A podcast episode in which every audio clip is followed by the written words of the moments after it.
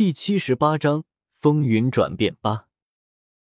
拍拍自己的双手，看着睁着眼睛倒下去、脸上露出不敢相信一般的姚希韵，一贯冷清的脸上终于露出一股自得的神色。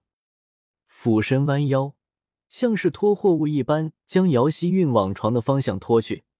费了九牛二虎之力，其实挺配的。比起前世他们如偷情一般的搞在一起。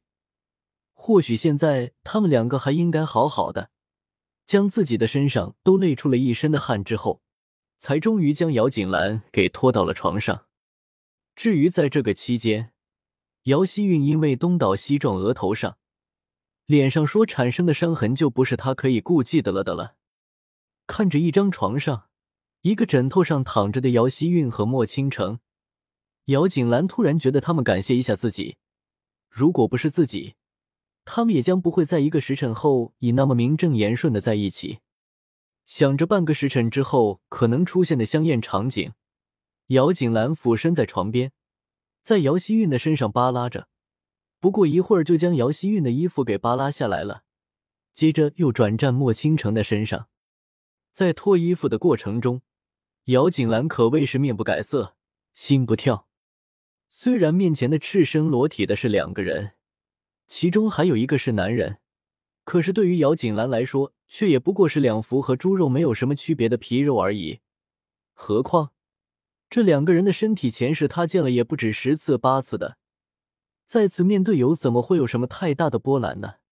动作干净利落，三两下就将脱衣服的两个工程给做完了，再给将放在一旁的被子给拉出，盖在两个人的身上，将茶壶里的水给倒出来，让自己洗了手。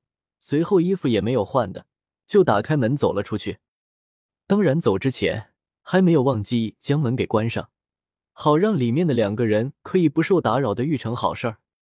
因为时间已经临近正午了，害怕错过了景剧拜师的时间，姚景兰步子走得很快，自然就没有看到在自己走了之后，从自己房间的房顶上跳下一个黑色的人影。林一看了看那个已经看不见姚锦兰背影的院门口，喉咙里不自觉的吞了吞口水，同时背后惊出一身冷汗。一直都以为姚大小姐胆子已经足够大，做事儿也足够惊人，但是总归还是一个女孩子，对于有些事情还是会避讳，面对危险会害怕，却不想今日居然看到这么一幕。一个闺阁小姐居然可以在半刻钟不到的时间里将两个人的衣服给扒拉干净了，如此迅捷的手法让林一称赞，同时心底里在不断的琢磨着，该不该将这个最新看到的画面给禀告给自家世子，让世子明白他多么勇敢，娶了这么一位勇猛非凡的世子妃。思虑片刻，林一还是决定将这个值得好好思考的问题给丢到脑后。他现在最应该去看的是里面到底发生了什么。毫不费力的推开房门，空气中异样的味道让林一在进门的瞬间就屏息凝神，迈着悄无声息的步伐朝着床边而去。入目的就是躺在床上，正在床上肆意摸索、相互慰藉着彼此身体的男女。脚步在这里停顿了片刻，林一重新踏着脚步朝着外面走去。纵身一跃，重新在屋顶站定。因为在自家主子将自己给派出来之前，曾经下过一道命令：自己今天出来，不仅要保护姚大小姐的安全，还有一件重要的事情，就是要让姚小姐心想事成。而现在玉成屋子里这对男女的好事儿，好一会儿让人来捉奸，成功就是姚小姐想要做成的事情。前院天空中悬挂的太阳已经爬到了正中。午时已到，南希先生端坐在国公府的正位，看看跪在自己的面前正在进行跪拜拜师大礼的姚景句，同时视线在一旁的林觉义脸上停留片刻，脸上的笑意更加深刻。在众人艳羡的视线中，姚景句恭恭敬敬的完成了拜师大礼，并将姚景兰一早准备的拜师大礼送给了南希先生。南希先生喜爱临安居士的字画，这个在天启知道的人并不少，想要以此来讨好南希先生给的人并不少，却因为临安居士存世字画并不是很多，所以有此字画的人也寥寥无几。现在国公府的大少爷居然能拿出这一一幅字帖，让那些一直都嫉妒姚景句被南溪先生收徒的记恨也少了一些。得到南溪先生的认可之后，姚景句的拜师之路并没有完成，因为南溪先生已经收过两个徒弟，现在景句进门也是人家的师弟。自然要给两位师兄敬上茶水一杯。陆离是姚景句的表哥，对于自己的表弟成为自己的师弟，自然是更加高兴了，脸上露出微笑，笑着说了几句勉励的话，就让他过关了。之后是林觉意，冰冷的神色里，即使是面对着这个规格成为他小舅子的姚景句，脸色也没有丝毫的好转，而面对林觉意冰冷幽深的眼神。一如那天在平南王府两人对峙时的眼神，虽然心里不自觉的发颤，不过还是倔强对视。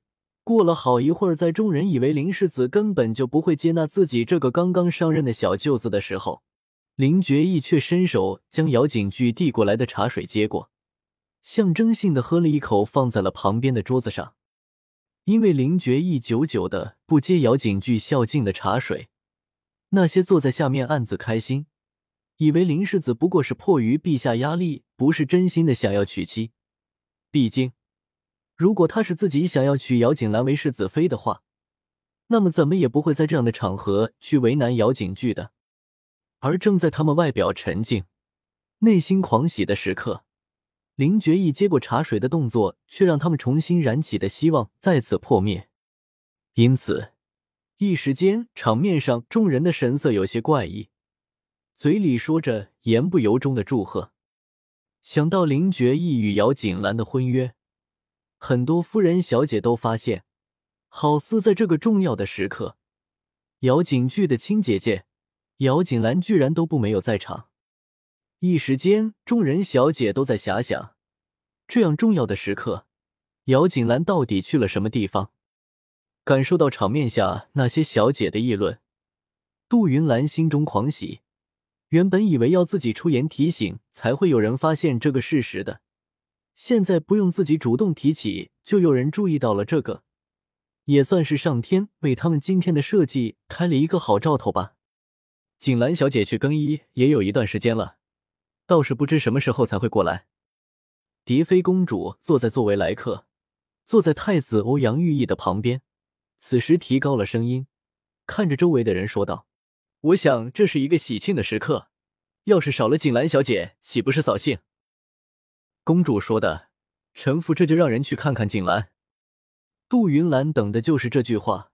欧阳蝶飞一开口，他就忙不送的接口道，说完就吩咐身边的丫头去锦兰院看看。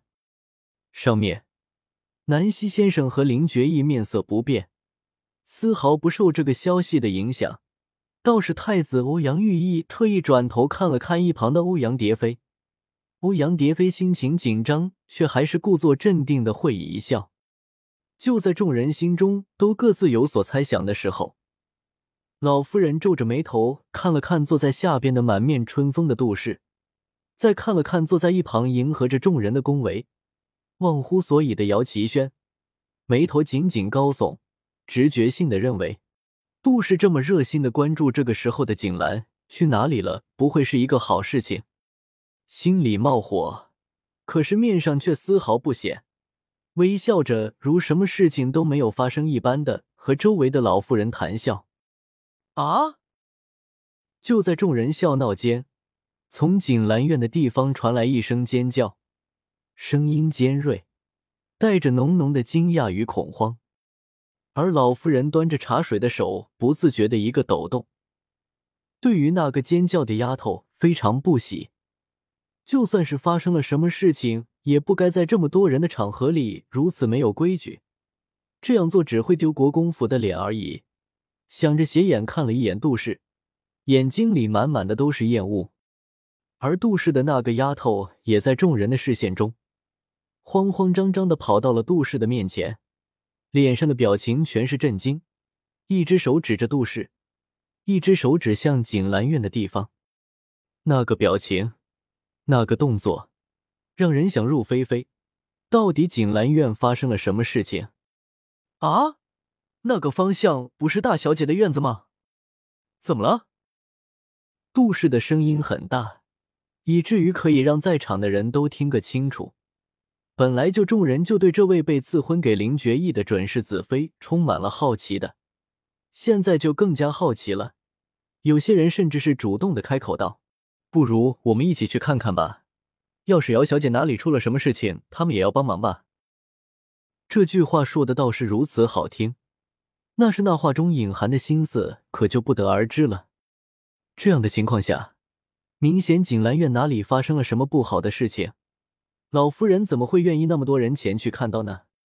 可是委婉的拒绝却阻拦不了那些夫人的关心与好奇。众人言，丫头如此表现。明显锦兰小姐哪里出现了一些状况，他们一起过去也好看看有没有什么需要他们帮忙的。那就走吧。拒绝不了众人的好心，老夫人只得率先起身，朝着锦兰院过去。经过杜氏身边的时候，老夫人不由得狠狠的看了一眼杜氏。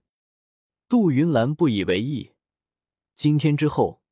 国公府的一切都要靠自己的女儿和儿子支撑着。到了那个时候，即使是知道了一切，老夫人也不敢对他真的做什么、说什么了。想着，杜氏走在老妇人的身后，朝着锦兰院走去。因为锦兰此刻没有了其余的下人，所以老妇人一行人进去的非常轻松。进入房间之后，即使面前有着一副蓝蝶飞舞的屏风挡着。众位夫人、小姐也能够清晰的看见，在那个大床上躺着两个人，一男一女抱着被子相拥而眠。这样的场景可不是那些晕婴未嫁的闺阁少女可以看见的景象。在将一众小姐都给赶出去了之后，杜氏率先朝着里面走去，想要将姚锦兰未婚与人通奸的场景呈现在众位夫人面前。一边走，杜氏好不断的惊呼着。大小姐，你闺房里怎么会有男子呢？你这个样子要是让……可是待走过那道屏风之后，看着床上那熟悉的面容，杜氏浑身一愣，怔在了原地，口中没有说完的话更是戛然而止。怎么会这个样子？怎么会这个样子？耳边传来其余的夫人说话的声音，杜氏心里一急，这个场景怎么都不能给人看到。如果看到的话，那么女儿的一生就会毁了的。因为此刻躺在床上与人有染的不是姚锦兰，而是杜氏的宝贝女儿姚希韵。